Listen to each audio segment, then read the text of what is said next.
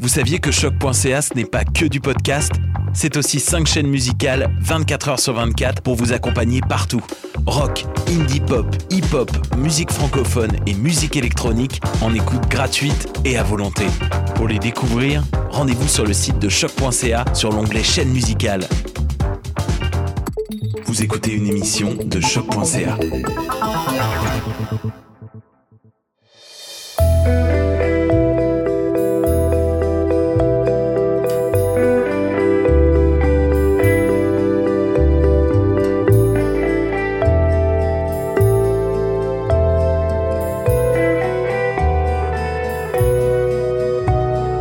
mars 2020, les théâtres et les lieux de diffusion des arts de la scène ont dû suspendre leurs activités à cause de la pandémie de COVID-19. Malgré une tentative de retour sur scène avec mesures de distanciation, la crise dans laquelle est plongé le domaine du spectacle soulève beaucoup de questions et d'incertitudes dans la communauté. En dressant des portraits de ces artistes et artisans, avec comme toile de fond la pandémie, ce balado tente d'ouvrir une discussion sur la place des arts de la scène dans notre société. Mon nom est Daniel Ross et vous écoutez Mon royaume pour un public.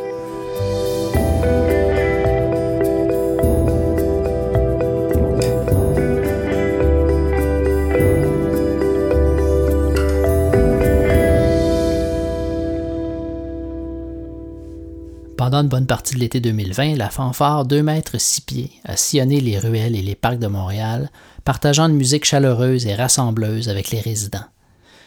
Née d'un besoin de jouer ensemble pendant le confinement, cette initiative a rassemblé plus d'une douzaine de musiciens autour d'un répertoire de jazz traditionnel inspiré des Second Lines de la Nouvelle-Orléans. Pour cet épisode, je rencontre un des instigateurs de ce projet, Aurélien Thomasy. Allô tout le monde, on s'appelle la fanfare 2 mètres 6 pieds. Évidemment, respectez vos distances de sécurité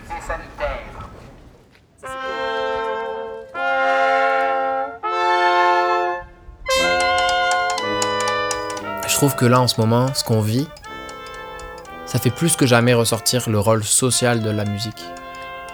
C'est une remise en question, ce qui s'est passé, au-delà de nous-mêmes, d'un modèle artistique. Mais là, la fanfare de mettre six pieds, ça a rappelé ce rapport-là qu'on peut avoir à la musique, qu'on est là pour jouer de la musique, pour le bonheur des gens, pour notre bonheur, juste propager un petit peu de bonheur dans ces temps difficiles. Je pense que sans la pandémie, ça aurait pas pu se passer.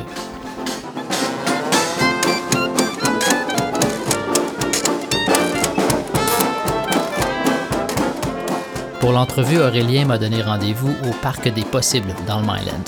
Mais la pluie nous force à nous réfugier dans son studio de répétition qu'il partage avec deux autres musiciens.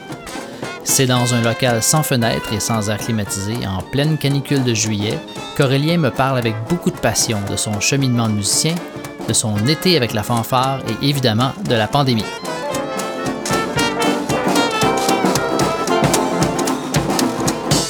Aurélien Tomasi, euh, amuseur public, musicien, compositeur, arrangeur, clarinettiste, saxophoniste.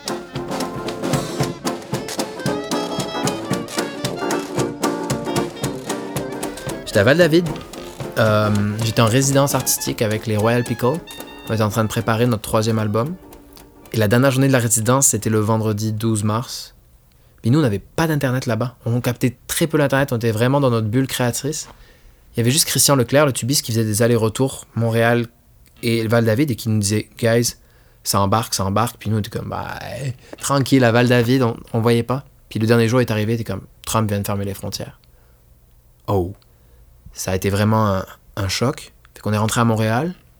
Je me suis confiné chez la mère de ma blonde à NDG. Et euh, ben évidemment, on a vite fait le deuil des contrats qu'on avait là. On avait quatre, moi j'avais quatre tournées aux États-Unis prévues l'été. Trois avec les Royal Pickle, une avec Mamselle Ruiz. Évidemment, tout ça est tombé à l'eau. Ça a été vraiment dur parce que on développe tellement, on travaille tellement fort pour développer notre carrière. Puis là, je, me permets d'en parler parce qu'on on me pose la question, mais l'avantage de tout ça, c'est qu'on était tous dans le même bateau, fait qu'on n'avait même pas besoin de s'en parler les uns les autres. On savait qu'on avait tous perdu nos contrats et que chacun avait vécu des choses difficiles.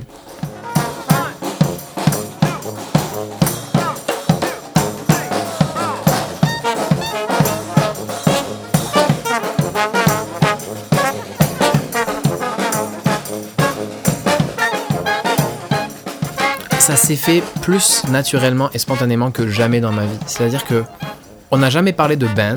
On ne sait pas si on a un groupe ou pas. Personne ne le sait. On est-tu un collectif? On est-tu quelque chose? Non, en fait, on est vraiment ouvert euh, à toutes les suggestions. Euh, la seule consigne qu'on se donne, en gros, c'est que la tune, on soit capable de l'expliquer aux musiciens qui ne la connaissent pas en 10 secondes. Faut pas que ça soit plus compliqué que ça parce que il y a plein de musiciens qui se sont joints. Je veux dire, on a dû avoir une quarantaine de musiciens qui ont fait la fanfare. Là. Puis la tune, faut qu'en 10 secondes, je sois capable de te dire, ok, c'est un ré mineur, c'est un AABA, le B va en sol mineur, puis là, le groove, c'est un calypso. 1, 2, 1, 2, 3, 4, pom, pom, pom, pom, faut que ça parte. En si bémol, le B, 4, 1, 1, 6, 2, 5. Euh, 1, 2, 1.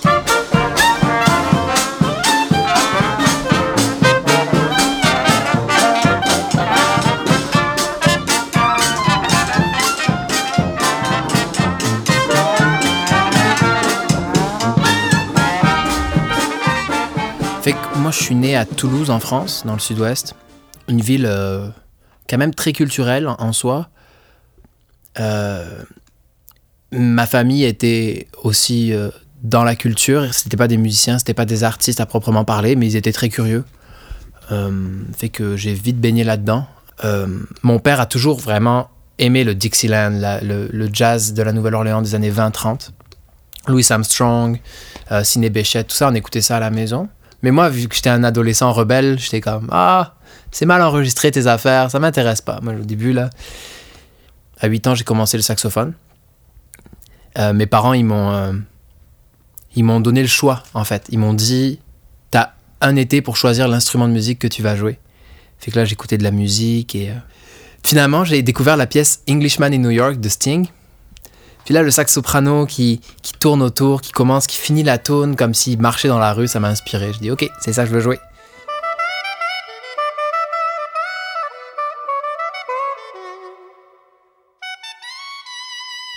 J'avais 10 ans, je pense. Peut-être 8 ans. Un spectacle, dans le coin de Toulouse. Sonny Rollins. Sonny Rollins, il est toujours en vie et il dit encore des très belles affaires. euh. J'aimais tellement son approche viscérale, sa musique dans les dents, là, comme sans aucune euh, euh, politesse. Sa manière de jouer, c'est une explosion. Puis c'était, ça a été un. Quand j'avais cet âge-là, que j'ai commencé le saxophone, moi je jouais du saxophone classique, là. J'ai fait OK. De voir ce vieux monsieur là courir partout sur scène avec son saxophone. Moi je venais de commencer le saxophone. Je suis comme waouh. Et si je pouvais faire ça dans 70 ans, ça serait incroyable.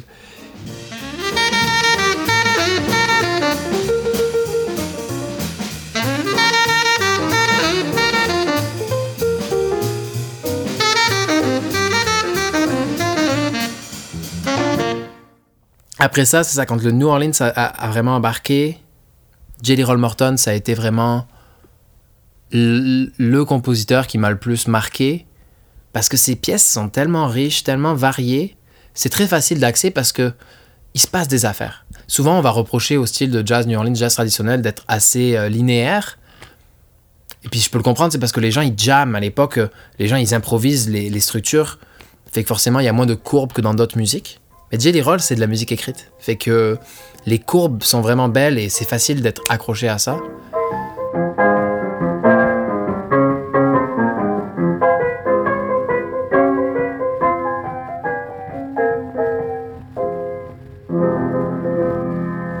Fait que j'ai commencé par le sax alto. Euh, là, j'ai fait du saxophone classique euh, pendant une bonne, un bon 8 ans. Et là, j'ai eu un band de hard rock pendant au moins 3 ans qui s'appelait Ajna. Je jouais du drum debout, avec torse nu, avec une doudoune blanche. Puis on crachait, on se prenait des pastilles de sang. Puis on, juste avant les spectacles, puis on crachait du sang. Puis on jouait du gros drum. En tout cas, c'est une autre époque.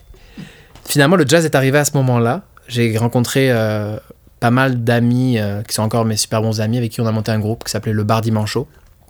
Nous, on avait commencé à jouer dans la rue avec ce groupe-là, avec le Bar Dimancho. Il faisait froid, on mettait des gants, on jouait pareil, on était full motivés. Et euh, on a rencontré ces deux gars, euh, un qui s'appelle Greg, un qui s'appelle- Bob. Greg jouait de la guitare et Bob, il jouait de la contrebassine, washed up bass. Et eux, ils arrivaient directement de New Orleans. Fait que euh, on les a entendus, puis le son directement a fait. On s'est arrêté de jouer, on a fait. Oh waouh, qu'est-ce qui se passe? C'était juste des instruments à cordes, puis la projection, le volume sonore, la voix. Fait qu'ils ont décidé, ils nous ont bien aimés, on s'est bien aimés, puis euh, on a décidé de rester ensemble. Fait que là, Bardi, qui était le banjoiste du Bardi Manchot, lui, il avait un appartement à Toulouse qui était libre, parce que sa cousine était partie, je sais pas trop.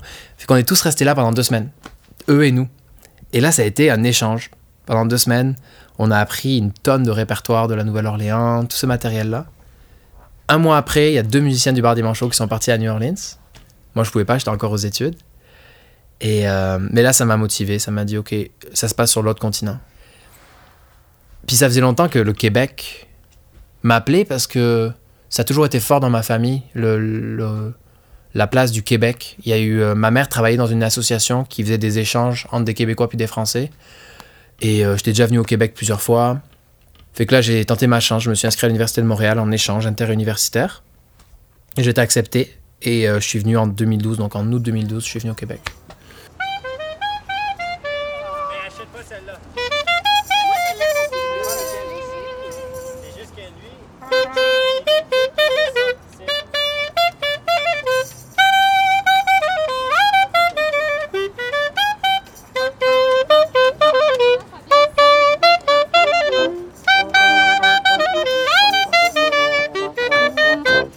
Clarinette, c'est marrant parce que ça fait pas très longtemps que j'en joue, mais c'est rendu l'instrument central dans ma vie. Euh, Il y a plusieurs raisons pour ça. Euh, vu que je venais d'un background jazz, finalement, étudié le jazz à l'Université de Montréal, tout ça, le saxophone, c'était l'instrument roi.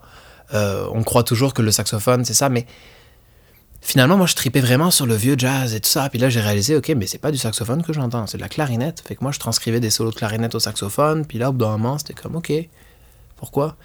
Et là, j'ai été dans le big band de l'Université de Montréal. Super belle expérience. Puis euh, là, le, directeur du, big band, euh, Ron DiLoro, a dit à- au de saxophone on va jouer du Duke Ellington. Qui veut faire la clarinette? Puis personne réagissait. c'est comme si ça tentait personne d'essayer la clarinette. C'est un peu. Quand t'es saxophoniste, c'est un gros challenge. Moi, j'ai dit ok, je suis down. Puis euh, je me suis pris au jeu. J'ai commencé à jouer sur la clarinette de l'université. Et à partir de là, ça a été quasiment instantané que je commence à travailler à la clarinette, dans le sens que c'est un instrument qui a fait partie de ma vie très très vite. Puis aussi, musicalement, ça fitait mieux avec ma personnalité musicale. Puis aussi, pour mes, goûts euh, artistiques, mes goûts musicaux, euh, j'ai commencé à m'intéresser en arrivant à Montréal beaucoup à la musique du monde. Euh, j'ai eu des coups de cœur pour la musique de l'Europe de l'Est, la musique afro-colombienne, beaucoup de, différentes musiques. Euh, mais la clarinette, c'est partout. On trouve ça partout. Et ça, c'est ça qui m'a plu aussi.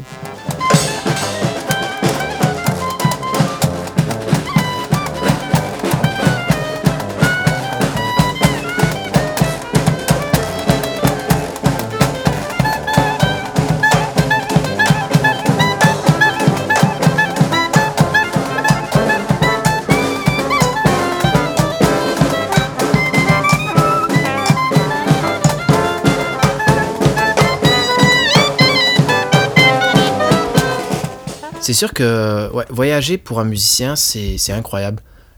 Je pense qu'il n'y a aucun outil dans le monde qui te permet de voyager comme ça. À n'importe quel endroit du monde, si je sors ma clarinette, ça va être bien reçu. Et ça, c'est magique parce que finalement, ça permet de vivre des expériences, de rencontrer du monde local, de vivre des choses qui seraient comme impossibles à vivre autrement que par l'art. Et euh, ça, c'est vraiment une chance et c'est quelque chose que je, me sens vraiment choyé de- de- d'être artiste pour ça.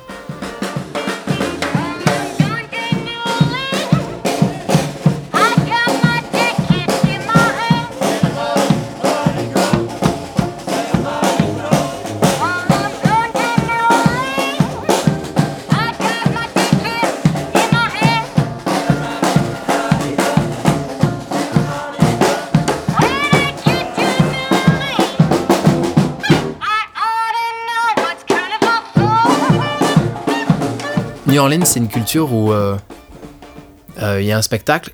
Si tu rentres avec un instrument, si tu as le malheur de rentrer avec un instrument de musique, ils te font venir sur scène automatiquement. Un groupe qui s'appelle Tuba Skinny, euh, qui est un de mes groupes préférés, avec justement Greg, mon ami. euh, quand je suis allé à New Orleans, il y a- c'était il y a 2-3 ans, j'arrive pour les voir en spectacle. Puis, comme par hasard, le clarinettiste du groupe, il s'est double booké, il n'est pas là aujourd'hui. Fait que là, Greg est comme, avec son accent, Aurélien! You have your clarinet! Ok, come! Come, come on stage, come on stage! J'ai fait les 3 sets avec eux, improvisé complètement, ça a été vraiment une espèce de façon de rentrer dans... Mais ça, c'est la culture de la Nouvelle-Orléans, c'est une culture que, que, que je veux vraiment mettre en valeur parce que ce côté-là, justement, de il n'y a pas de jugement, tout le monde est inclus. Tu, l'as vu d'ailleurs avec la fanfare, quand André Desidé est passé à vélo, il a sorti son sac, s'est mis à jouer, puis après il a embarqué avec nous. Et ça, c'est quelque chose que je trouve précieux euh, et que je trouve magique avec cette musique-là, c'est que c'est une musique de code. Mais c'est pas des codes. euh, comment on dit Trop carrés. Euh, il suffit de connaître un peu les codes, puis tu peux te glisser de là-dedans. Tous les gens qui sont allés à New Orleans savent de quoi je parle. il n'y a pas deux villes comme, comme New Orleans.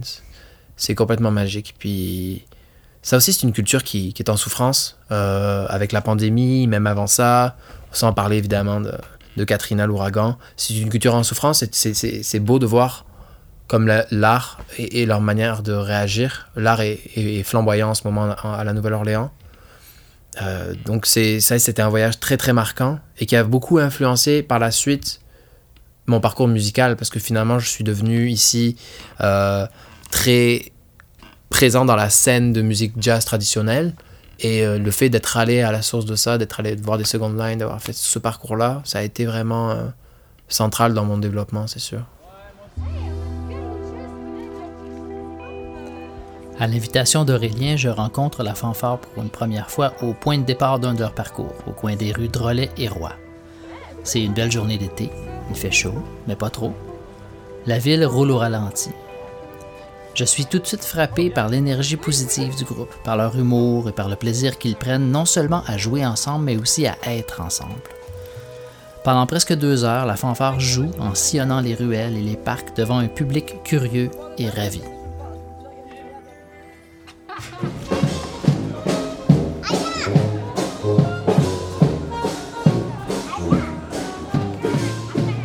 On est dans quelle ruelle, là? Entre la rue quoi et quoi? Ici, vous êtes entre Sainte-Famille-Ouest et... Euh, et... Euh, Jeanne-Mance S. C'est la ruelle. Et là, c'est Milton et là, c'est Prince-Arthur. Est-ce que c'est la première fois que vous voyez une euh, parade comme ça passer dans votre À ruelle? ma connaissance, oui. J'ai trouvé ça fantastique. Je Hein, que c'est ça? Qui c'est qui fait jouer sa radio aussi fort que ça? Ben, il faudra faire une correction parce que 2 mètres, c'est 6 pieds et 6 pouces. Ah, mais nous, on a écouté Monsieur Legault, là. Monsieur Legault, il a dit 2 mètres ou 6 pieds, on a dit 2 mètres 6 pieds. Pas de problème, t'as trouvé le nom de notre fanfare. Euh, L'initiative première, je te dirais que c'est euh, Blanche euh, Moisan Mété, qui est la cornettiste, Antoine Marquet, qui est le guitariste euh, qui joue à guitare résonateur, et Clément Leroux, qui lui, il est avec l'ombrelle et il danse, c'est un danseur, et c'est un magicien. Eux, ils ont un appartement ensemble sur Saint-Hubert. Et là, ils ont commencé à organiser des parties d'escalier. Parce que là, c'était, on était encore dans la pandémie, vraiment. Euh, les distanciations sociales étaient vraiment de mise et c'était tout nouveau qu'on pouvait sortir de chez nous. Ils ont commencé à se mettre chacun à 3 mètres sur l'escalier et à jamais comme ça. Puis là, en réfléchissant un petit peu, ça a été qu'est-ce qu'on peut faire? Fait que là, un samedi, on s'est créé un message, puis c'était magique. Ça a été. euh, on s'est donné un mini itinéraire, on s'est dit on va partir de Roy, puis on va aller au parc La Fontaine. Et euh, on a joué pour vrai ce jour-là pendant 4 heures non-stop. On n'avait pas le goût d'arrêter. On avait juste tous tellement le goût de jouer. Ça faisait des mois et des mois que. Peut-être pas des mois et des mois, ça faisait deux mois que. qu'on n'avait pas joué avec du monde. Alors ça a été. euh, ça a été vraiment un, moment magique. Puis pas que pour nous, été un moment magique pour les gens aussi. Euh, ce feeling-là de la première fanfare, on l'a pas encore revécu. Parce que maintenant, les gens commencent à être habitués à, à sortir, tout ça. Mais là, la, la première fanfare, il y a des gens qui pleuraient. Des gens qui. C'était fou. C'était un moment de magie. Cette magie-là, on a voulu la perdurer. On a été très chanceux. Des moments comme ça, ça arrive pas tous les jours dans la vie. C'est sûr que un moment comme ça où tu as des musiciens professionnels qui sont disponibles pour des choses comme ça, c'est pas facile, c'est rare. Donc ça fait un grand bien quand c'est arrivé. Les amis, j'ai deux, deux options à vous proposer.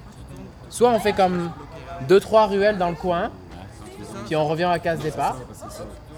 Soit on va sur Prince Arthur, puis on va au Carré Saint-Louis. On a commencé par faire après ça donc le parc La Fontaine, après on est allé au parc Laurier. Puis là on a eu un peu des problèmes avec le voisinage. Là on s'est dit ok, faut aller dans d'autres quartiers que le plateau. On est allé à Hochelag, on est allé à Montréal-Nord, Saint-Michel, Parc Ex. Et là on s'est dit ok, mais en fait on a réalisé que c'est là notre fonction qu'elle est. C'est vraiment d'aller apporter la musique à des quartiers qui en ont moins. Et ça a été les plus beaux moments de la fanfare. Euh, donc particulièrement moi, Parc Ex a été mon coup de cœur. Quand on était dans les ruelles qui étaient 100% euh, Asie, de, Asie du Sud, là, puis des ruelles complètement vertes avec des, des, des serres de tomates partout, l'odeur de curry, puis on voyait vraiment les gens heureux. Ça fait vraiment du bien. On sentait une fonction, on sentait un, qu'on avait quelque chose à faire là-dedans dans cette pandémie-là. Après ça, ce qui s'est passé, c'est qu'il y a eu des euh, programmes de subvention qui ont commencé à sortir. Fait que là, on a fait une demande de subvention qui a été acceptée pour animer le plateau Mont-Royal. Fait que là, on a fait des parcours de ruelles.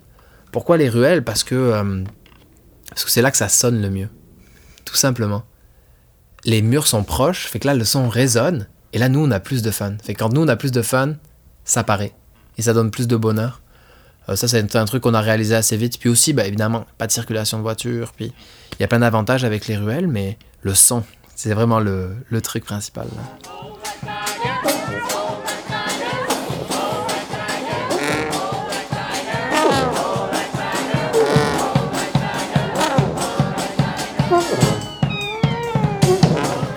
Train de travailler, j'étais à mon bureau, j'étais en train de faire du télétravail, puis là, j'ai entendu ça, j'étais comme, j'étais plus fort que moi, il fallait que je sorte, puis que, que j'aille voir qu'est-ce qui se passe, puis écouter. Et eux, ils sont super bonnes, mais l'idée est fantastique. Pour- on peut voir le résultat. Les gens sont animés, ils sont en sourire. Puis voilà, ça, ça marche très très bien. Mais ils sont excellents. hein. C'est une des belles initiatives euh, qui euh, invitent les gens à sortir de la maison pendant qu'ils sont en train, de cuisiner. Ça m'a fait sortir, prendre l'air, rencontrer mes voisins. Philippe Legault, je suis sous-aphoniste, tubiste et le, plus le fun là-dedans, c'est les réactions des gens. C'est, le sourire dans- qu'on voit dans les visages. C'est, euh, euh, puis ça n'a pas d'âge. Il y, a, des petits poux de deux ans qui dansent en sautant partout. Il y a des, y a- des, grands-parents de 95 ans qui sortent pas de chez eux, ils regardent par la fenêtre, puis on les voit taper dans les mains. Puis ça, ça me, ça me met l'âme aux yeux un peu. Moi, euh, je m'appelle Sergio. Je joue euh, des percussions, la batterie et avec euh, la parade, la, fanfare, la casse claire. Mais c'est de se rejoindre vraiment avec des amis, qu'on est des collègues en même temps. On fait euh, vivre un peu Montréal dans, cette période-là et dans les ruelles, euh, on, respire ça. On, voit vraiment euh, vivement que les gens sont vraiment contents de nous voir passer dans leur ruelle. Et ça, il n'y a pas de prix. C'est trop bien.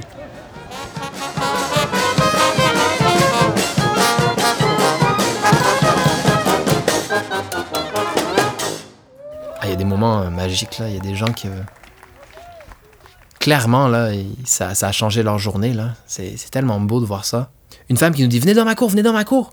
Puis là, on sait pas pourquoi, mais on y va. On se dit Bon, petit à petit. Puis là, on voit qu'il y a une vieille madame, de 95 ans, qui, qui est assise sur un fauteuil roulant, puis qui aurait pas pu se déplacer jusqu'à la fanfare, mais nous, on s'est déplacé jusqu'à elle. Et ça, c'était beau. Elle, elle était contente. Puis des moments comme ça, c'est précieux, là. My God. Tu finis la journée, puis tu te sens utile. Moi, j'ai toujours été un artiste de rue. Et c'est super important pour moi. Euh, après, à Montréal, c'est de plus en plus compliqué de faire ça. Pas qu'à Montréal. C'est mondial. J'ai des souvenirs de busking au Sacré-Cœur à Montmartre avec les Royal Pickle. Complètement fou, avec que du bonheur. Là. Puis on est retourné une année plus tard à Paris, puis c'était plus possible, la police embarquée. Et ça, c'est un peu la réalité partout. Mais ce qui se passe en ce moment, ça pourrait être l'occasion de reconstruire un nouveau modèle. Puis il y aurait quand même moyen de réorganiser les espaces extérieurs euh, pour proposer plus d'art euh, dehors, parce qu'il y a aussi le modèle des, bars à spectacle qui est en train de mourir, euh, qui était un peu à la base notre première porte d'entrée, et tous les bands connus ont commencé par là, puis ça, ça n'est plus trop une option. Puis juste un truc ironique, par exemple, les gazebos, les kiosques à musique. À Montréal, il y en a plein. Il y en a une trentaine. Et il se passe jamais rien. J'ai l'impression que l'échelle locale doit être un modèle à, remettre en valeur. Euh, que les bands ne devraient pas rêver constamment à l'international. On devrait rêver à faire du bien ici, maintenant. Et ce serait la première étape de peut-être justement, whatever, autre chose.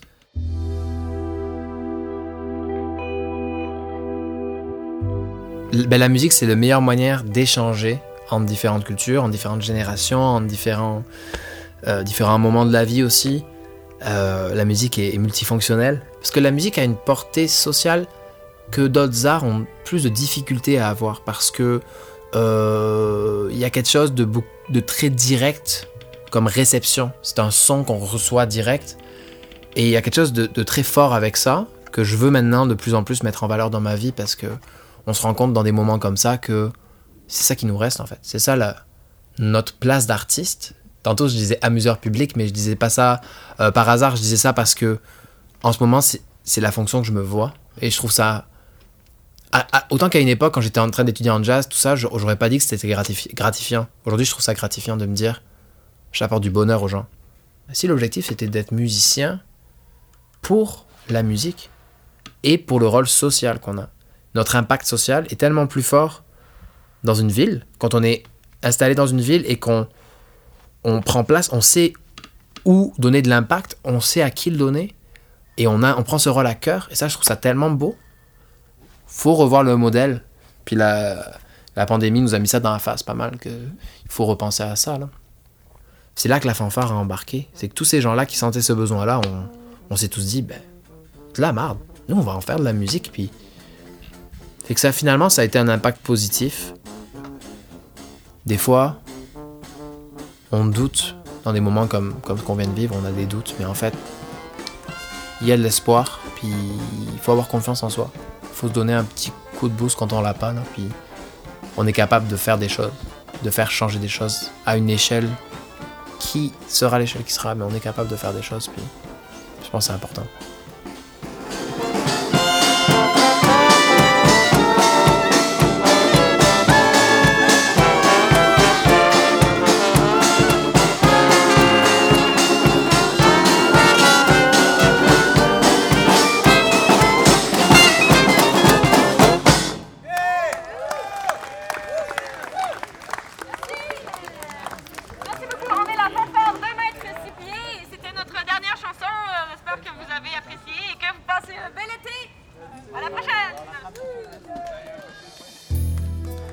C'était Mon Royaume pour un public. Entrevue, prise de son, montage, réalisation Daniel Ross.